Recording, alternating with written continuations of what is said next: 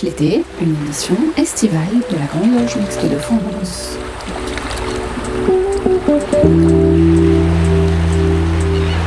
Bonjour à tous, bienvenue dans cette 91e édition de Pierre de Touche, l'émission hebdomadaire de la Grande Loge Mixte France.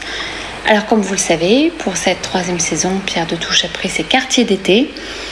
Programme, les chroniques habituelles, mais également des coups de cœur, voire des coups de gueule de nos chroniqueurs. Vous écoutez Pierre de Touche et nous sommes ensemble pour une heure. Alors, à l'occasion de ces émissions et festivals, Sylvie Casion a choisi de nous dresser le portrait de franc-maçon insoupçonné. Euh, cette seconde chronique est consacrée à Irving Berlin, une chronique qui sera bien sûr suivie de la diffusion de la célèbre chanson I'm Dreaming of a White Christmas, interprétée cette fois par Lady Gaga. Irving Berlin, un franc-maçon à Hollywood. Irving Berlin, ce nom ne vous dit sûrement pas grand-chose.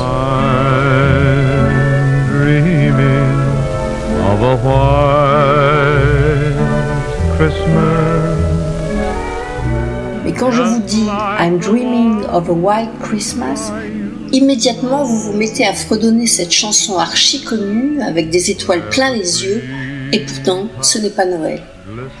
White Christmas est devenu un hymne international, un classique du genre. Interprété à l'origine par Bing Crosby, il a fait l'objet de centaines de reprises.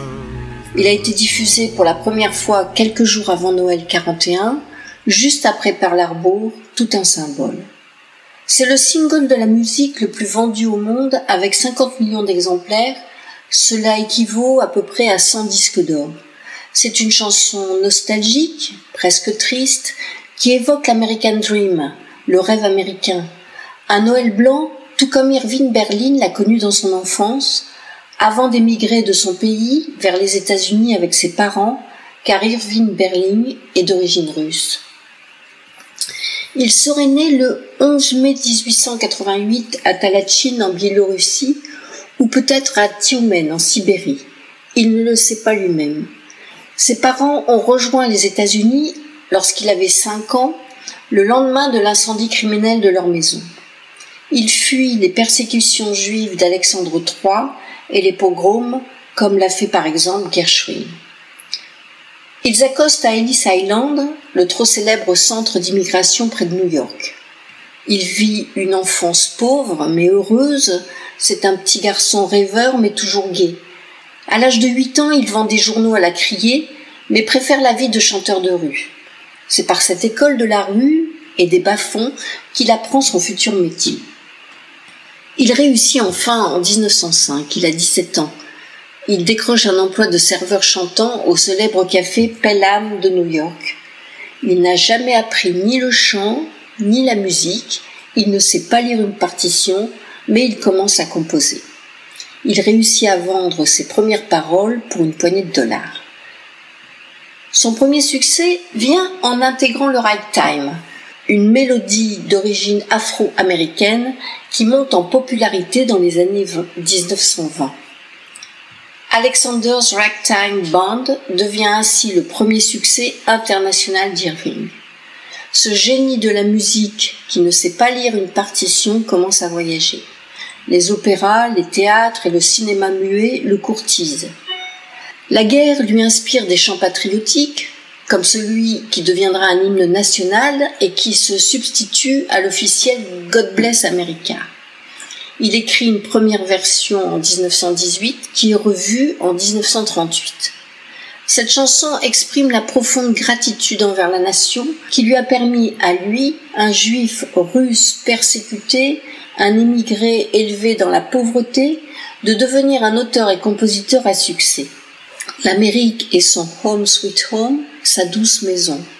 Irving Berlin limite l'usage de God Bless America à Kate Smith et au Parti républicain et en interdit la reprise par des chanteurs de variété ou des orchestres de danse car à son sens ce serait ainsi car à son sens ce serait ainsi dénaturer sa dimension patriotique, patriotisme qui était la vraie religion d'Irving Berlin.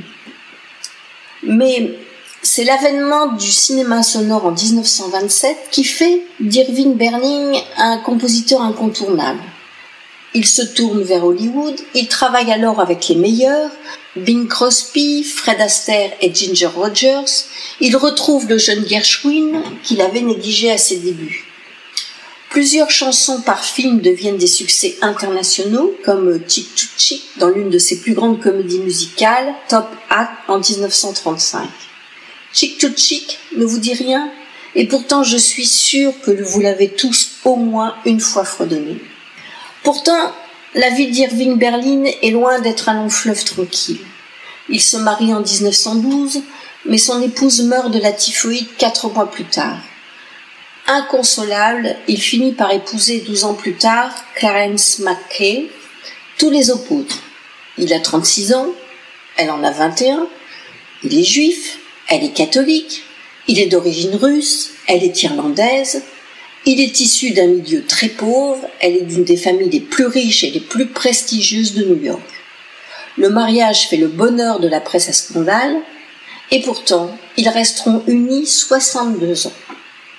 Ils ont quatre enfants, l'aîné est le seul garçon, décède de mort subite du nourrisson quelques jours avant Noël de 1928, une autre tragédie. Mais Irving Berlin se révèle aussi un homme d'engagement, Berlin est à l'initiative de la fondation de la Société américaine des auteurs-compositeurs, la SCAP, qui est l'équivalent de notre SACEM française. Il est aussi un très jeune franc-maçon. En 1910, à 22 ans, il est reçu comme apprenti à la loge maçonnique Moon Lodge numéro 203 de Manhattan. Mais Irving Berlin est aussi un pacificateur. En 1944, la Conférence nationale des chrétiens et juifs honore Irving Berlin pour avoir fait avancer les objectifs d'éliminer les conflits religieux et raciaux. Et cinq ans plus tard, c'est au tour de la IMCA de New York, l'association des jeunes chrétiens, qui le distingue comme l'un des douze juifs les plus remarquables d'Amérique. On estime enfin que durant sa vie, il aurait versé plus de 100 millions de dollars à diverses œuvres caritatives. Irving Berlin est mort le 22 septembre 1989 à New York. Il avait 101 ans. Il repose aux côtés de son épouse Hélène et de son fils, qui n'a vécu que 24 jours. Il laisse derrière lui plus de 1500 chansons qui ont bercé toute une génération de passionnés de comédie musicale, comme moi par exemple.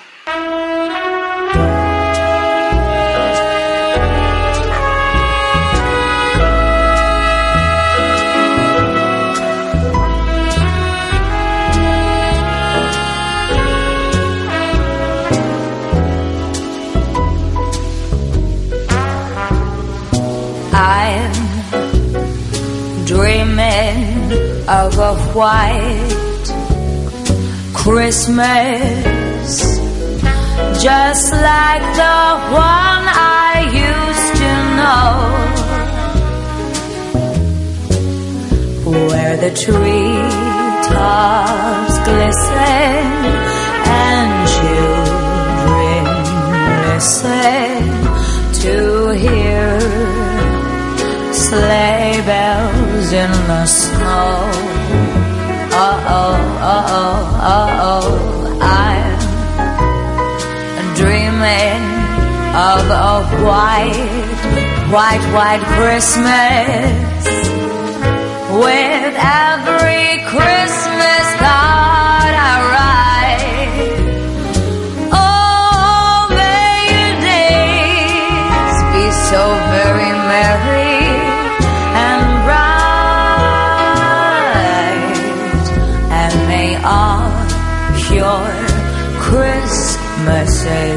White.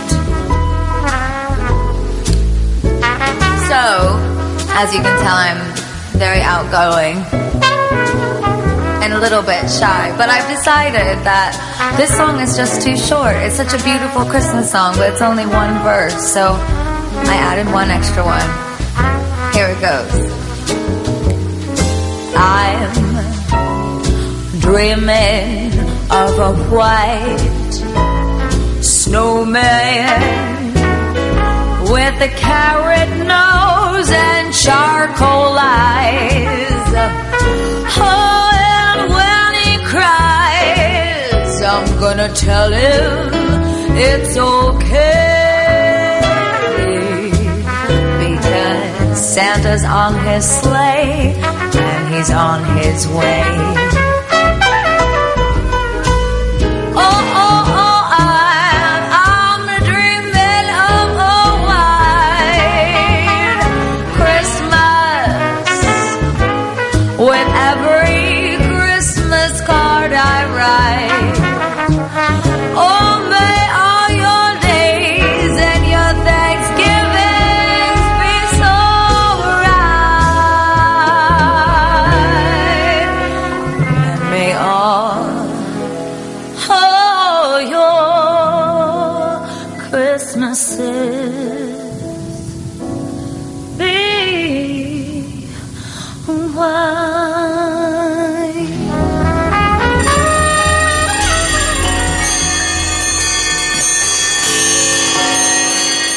Maintenant à la chronique psychophilo de Michel Baron. Cette semaine, notre chroniqueur évoque le kéros, complément indispensable du chronos et de Léon.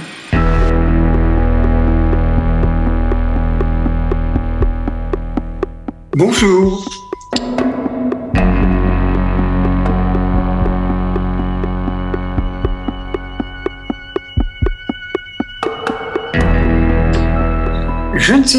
Si vous êtes euh, comme moi, mais en écoutant un grand nombre de travaux maçonniques, je suis surpris par l'utilisation permanente du mot kairos. Eh bien, nous allons aller faire un tour du côté du kairos.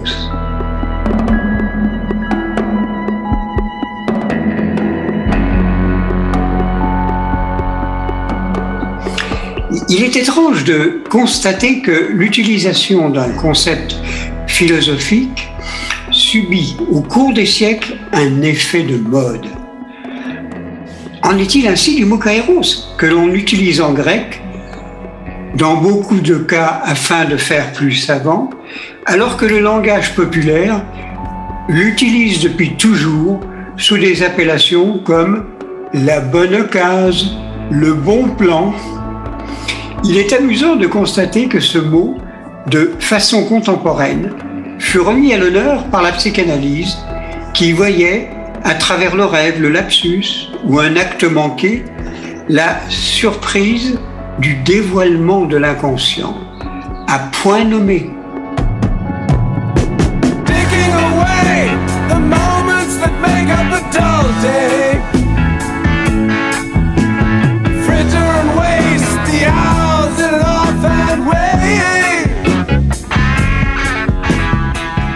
C'est une rupture dans une continuité banale où l'on cherche à gagner du temps. C'est le sursaut de la vie dans une existence qui se veut cliniquement morte. Cette surprise du kairos ne peut être profitable que si elle est appuyée par le savoir qui permet de le reconnaître, de le rendre signifiant. Donc, de changer l'inattendu en langage, de lui donner sens et donc de déclencher une apocalypse dans la définition grecque du terme, c'est-à-dire une transformation fondamentale. Le kairos s'inscrit à travers la surprise comme une révolution personnelle et collective par voie de conséquence. Mais cette banalisation de poser le bon acte au bon moment, de profiter de l'opportunité à saisir, ne nous ferait-elle pas tomber dans les lieux communs si nous le restaurons pas dans son origine et n'en tirons pas une réflexion pour nous-mêmes? Allez, revenons au grec. Pour la philosophie grecque, le mot kairos fait obligatoirement partie d'une trilogie dans son fonctionnement. Sinon, aucune dynamique n'est à en attendre. Il est le complément indispensable à Chronos et à Aion.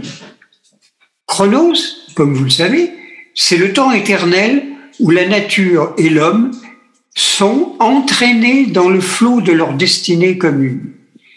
L'Aion, le destin, d'une certaine serait l'orientation de l'homme dans la vision de sa présence dans la chronologie de l'éternité. Comme disent les Grecs, son telos, sa cause finale, sa réalisation vers une élévation. Je vous rappelle qu'en grec, téléo, qui a donné le mot télos, signifie accomplir, finir. Carl Gustav Jung pense que c'est l'expression d'un soi comme totalité psychique transcendant le moi. Et le philosophe Gilles Deleuze que c'est une éternité transcendante. Mais cette confrontation permanente entre la réalité de Chronos et l'imaginaire individuel de l'Aion survient le kairos qui bouscule le jeu. C'est l'introduction, pour prendre l'expression britannique du high, high times par rapport à la banalité du time. L'opportunitas du kairos est un instant fugitif mais essentiel. Se pose dès l'Antiquité la nature du kairos.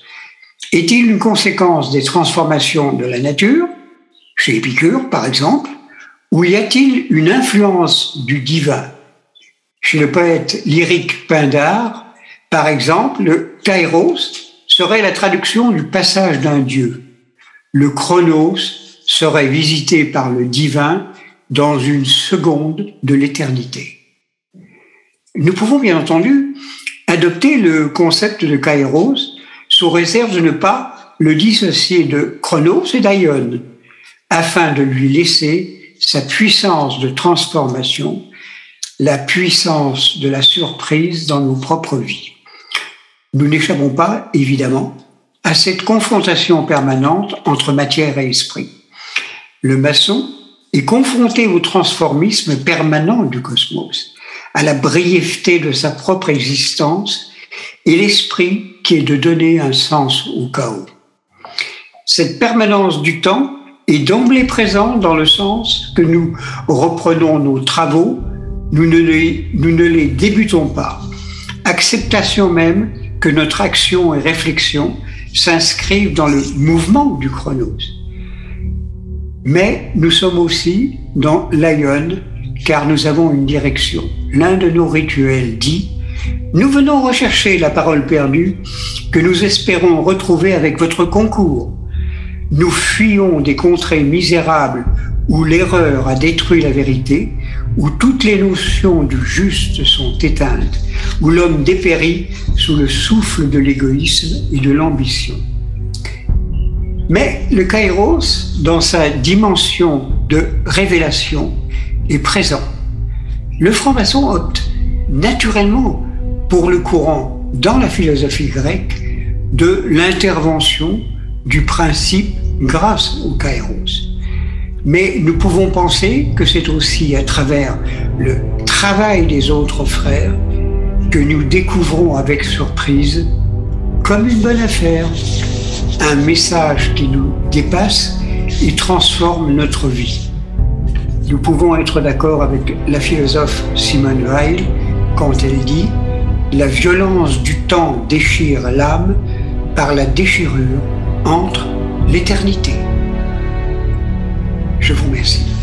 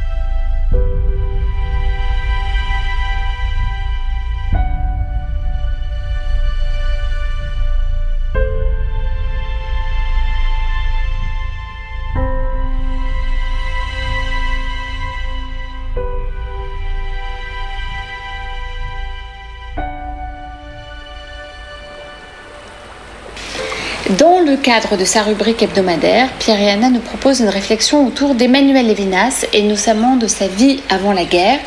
Une réflexion menée à partir de l'ouvrage de Joël Ancel, Lévinas avant la guerre, une philosophie de l'évasion. Écoutons Pierre-Yana. Joël Ancel, Lévinas avant la guerre, une philosophie de l'évasion, aux éditions Manussus en 2022. Faut-il lire Emmanuel Lévinas À plus d'un titre, la réponse est positive, bien sûr. D'abord, il n'y a jamais de mal à lire des ouvrages de philosophie dans ces temps d'action et de savoir pratique.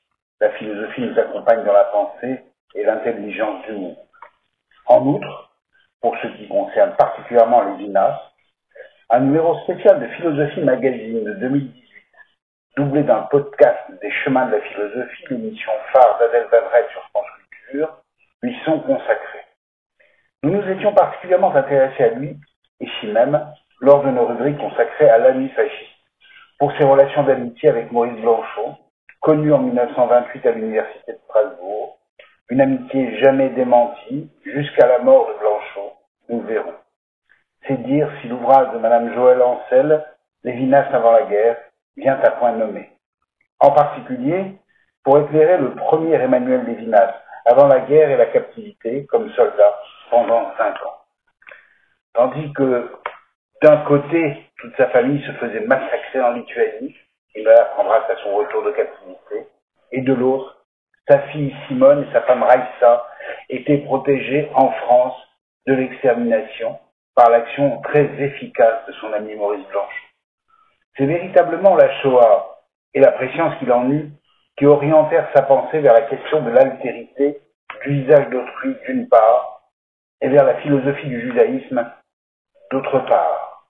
Lévinas demeure à ce titre l'un des maîtres à penser d'un savoir qui dépasse largement un fait religieux spécifique.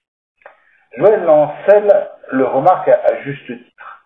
Le premier Lévinas, celui qui arrive en France en 1928, pour étudier à Strasbourg à 17 ans.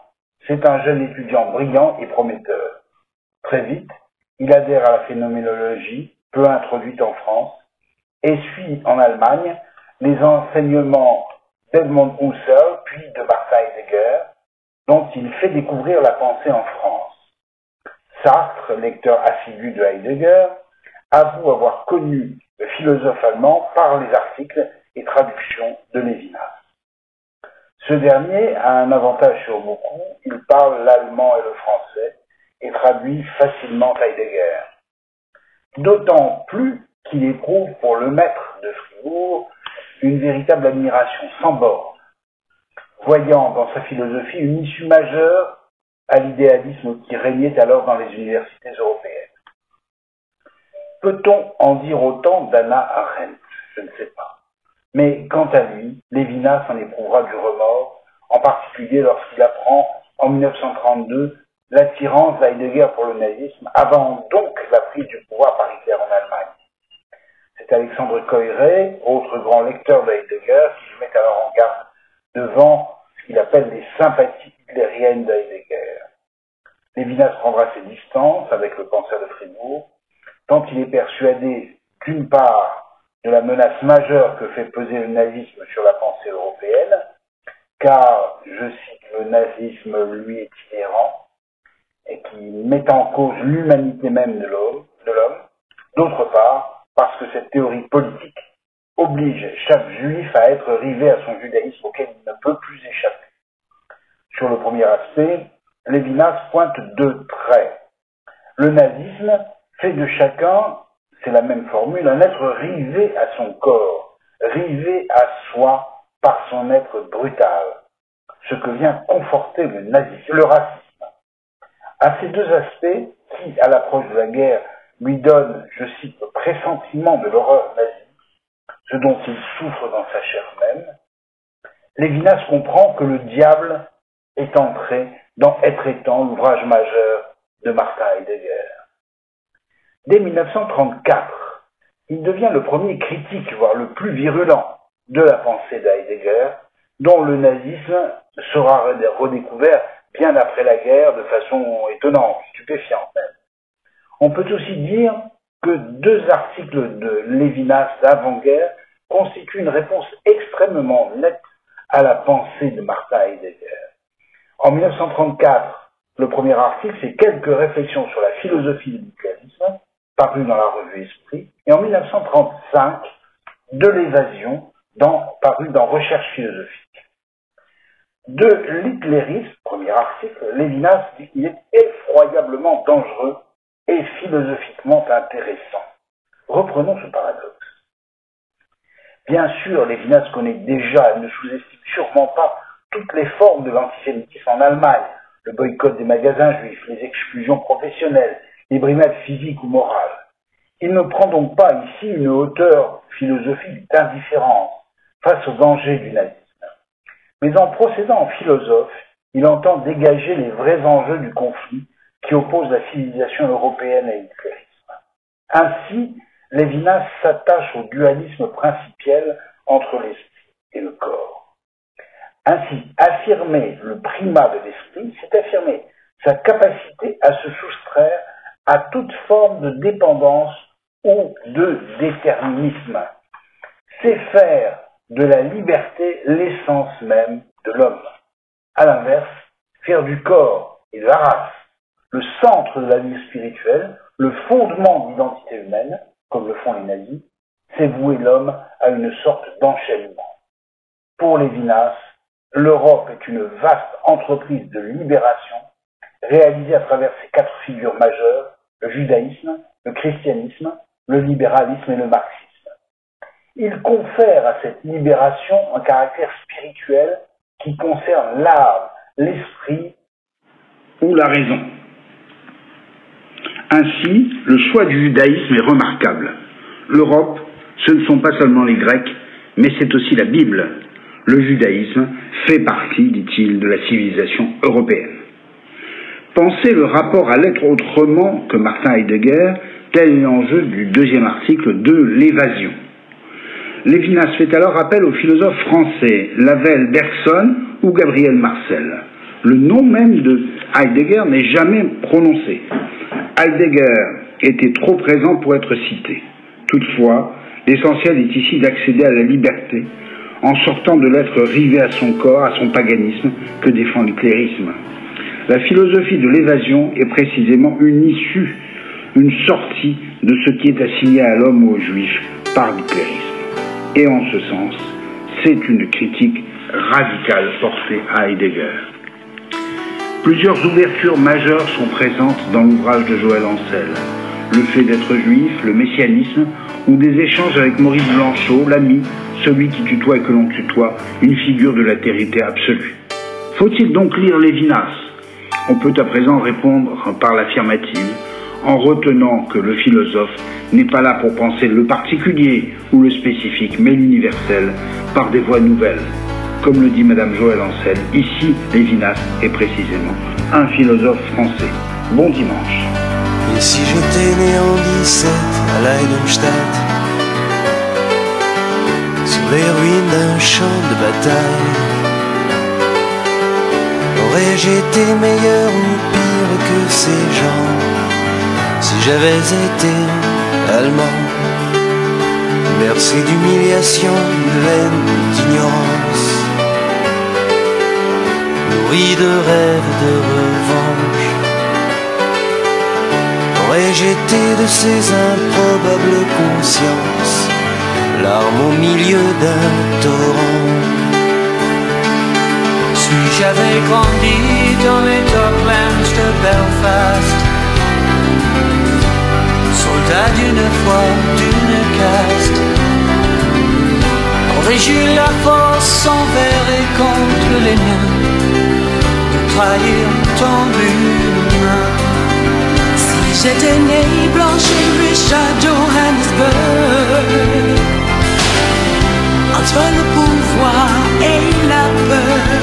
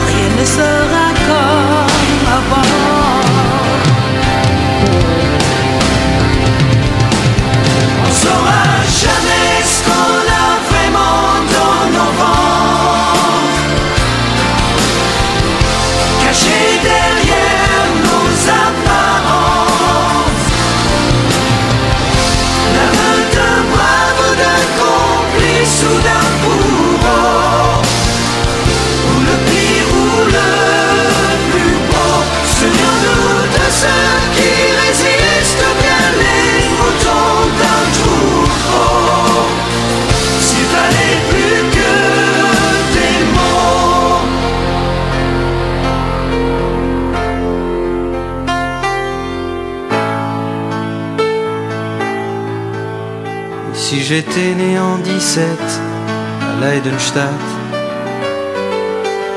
sur les ruines d'un champ de bataille,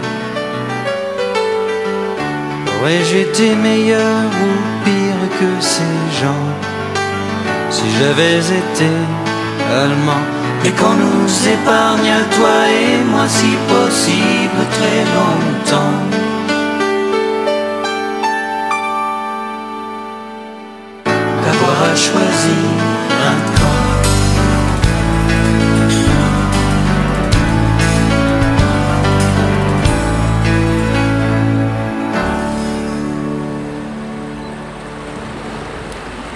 Illustrer le propos de cette chronique idée, nous avons diffusé Néant 17 Stadt, un titre du trio Carol Fredericks, Michael Jones et bien sûr Jean-Jacques Goldman.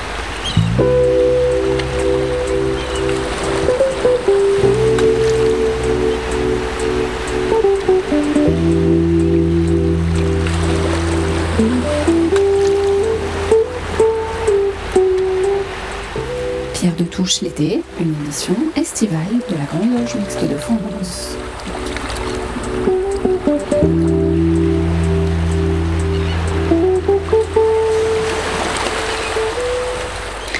Alors sans transition, comme on disait autrefois sur une chaîne cryptée, Claire Donzel nous propose, pour ne pas dire nous bouscule, ce dimanche avec une chronique intitulée Le saviez-vous? Une chronique engagée et féministe qui illustre bien sa réflexion autour des femmes, des valeurs d'universalisme et de la République auxquelles nous sommes attachés, Claire Donzel. C'est bien connu, on dit que pour leur plaire, faut être joli. Comprendre qu'il faut se taire quand on n'est pas du même avis. Et Le saviez-vous? Une récente enquête de l'IFOP s'est penchée sur la question de la charge mentale des couples à l'occasion des vacances. Il révèle que lorsqu'il s'agit de trouver l'hébergement familial pour les vacances, ça repose exclusivement sur les femmes, dans 48% des cas, 26% pour les hommes. Lorsqu'il s'agit de préparer les bagages des enfants, c'est à 70%, 78 pardon, que cela repose sur les femmes. Arrivées sur place, les femmes assurent la cuisine pour 54% d'entre elles, 24% pour les hommes. Et comme il faut rendre nickel la location pour ne pas occasionner de surcoût, ce sont 53% d'entre elles qui se collent le ménage, 15% pour les hommes. Alors les vacances, pour qui? Vivement la rentrée et ses 17% de retraite salaire à qualification égale et équivalent en plein, et son heure et demie quotidienne de plus que les hommes pour le travail familial. Francs-maçons, militants associatifs, syndicaux, politiques, vous vous étonnez encore que vos sœurs, mères, filles, compagnes ne s'engagent pas à vos côtés? Peut-être bien qu'un peu de temps à elles et de repos leur ferait un peu de bien et les aiderait à prendre le chemin de l'engagement, non? Bonnes vacances et bel été à tous et à toutes. Un c'est ce qu'on a toujours dit, mais juste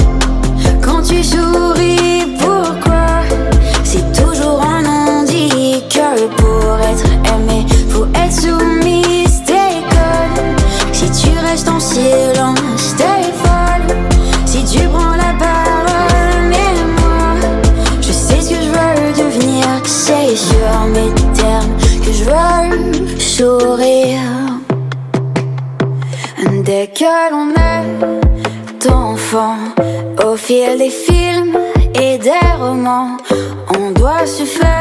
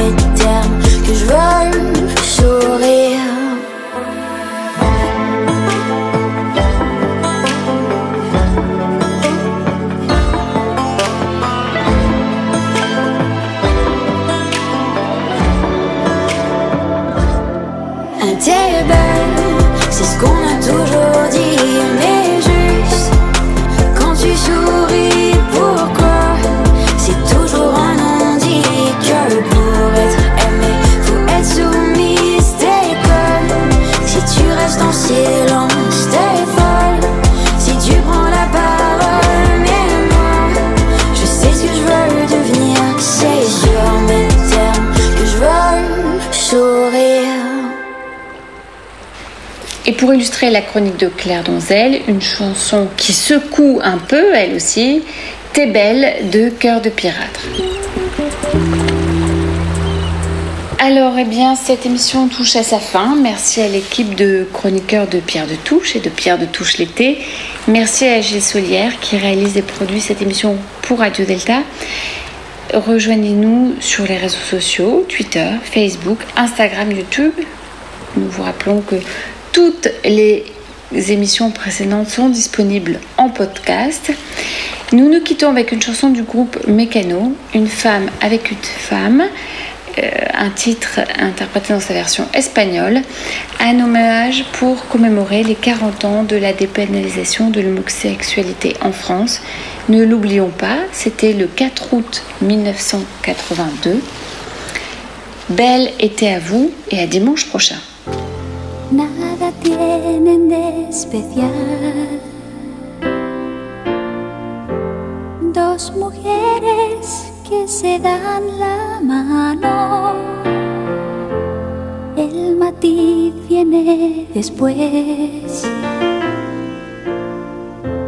Cuando lo hacen por debajo del mantel, luego a solas, sin nada que perder. Las manos va el resto de la piel. Un amor por ocultar. Aunque en cueros no hay donde esconderlo, lo disfrazan de amistad. Cuando sale a pasear por la ciudad, una opina que aquello no está bien. La otra opina que qué se le va a hacer. Y lo que opinen los demás está de más.